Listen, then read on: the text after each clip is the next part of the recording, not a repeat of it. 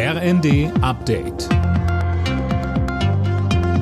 Stündlich neu. Auf den Punkt informiert. Ich bin Fabian Hoffmann. Guten Tag. Lockdowns helfen gerade zu Beginn einer Pandemie, aber sie wirken nur, wenn der Mensch auch mitmacht. So der Virologe Hendrik Streeck, der heute mit seinen Kollegen aus dem Corona-Expertenrat einen Bericht zur Wirksamkeit der Maßnahmen vorgelegt hat. Zum Thema Masken sagte Streeck. Masken wirken. Das muss man deutlich sagen. Daher können Masken auch ein wirksames Instrument in der Pandemiebekämpfung sein. Aber es wird deutlich, dass eine schlecht sitzende und nicht eng angepasste Maske einen verminderten bis keinen Effekt hat, was im Grunde darauf hinausläuft, dass der Maskenträger auch die Maske tragen will, weil ansonsten hat die Maske auch keinen Effekt.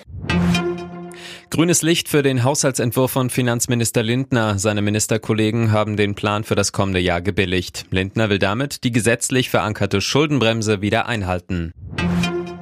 Heute am 1. Juli gibt's wieder zahlreiche Änderungen in Deutschland. So fällt zum Beispiel die EEG-Umlage weg. Philipp Rösler mit mehr. Damit wird der Strom für die Kunden ein wenig günstiger. Außerdem steigt der Mindestlohn auf 10,45 Euro die Stunde und auch die Rentenerhöhung wird wirksam.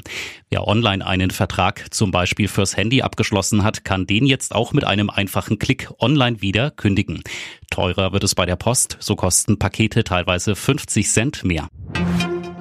Heute startet das wichtigste Radrennen der Welt, die Tour de France. Alena Tribold, los geht's mit dem Einzelzeitfahren aber nicht in Frankreich, sondern in Kopenhagen. Genau, insgesamt drei Etappen finden dieses Jahr auch in Dänemark statt. Als Topfavorit gilt der Gesamtsieger der vergangenen zwei Jahre, Tadej Pogacar aus Slowenien.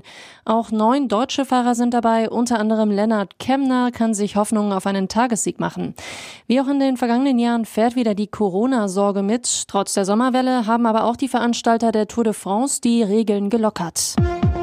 Alle Nachrichten auf rnd.de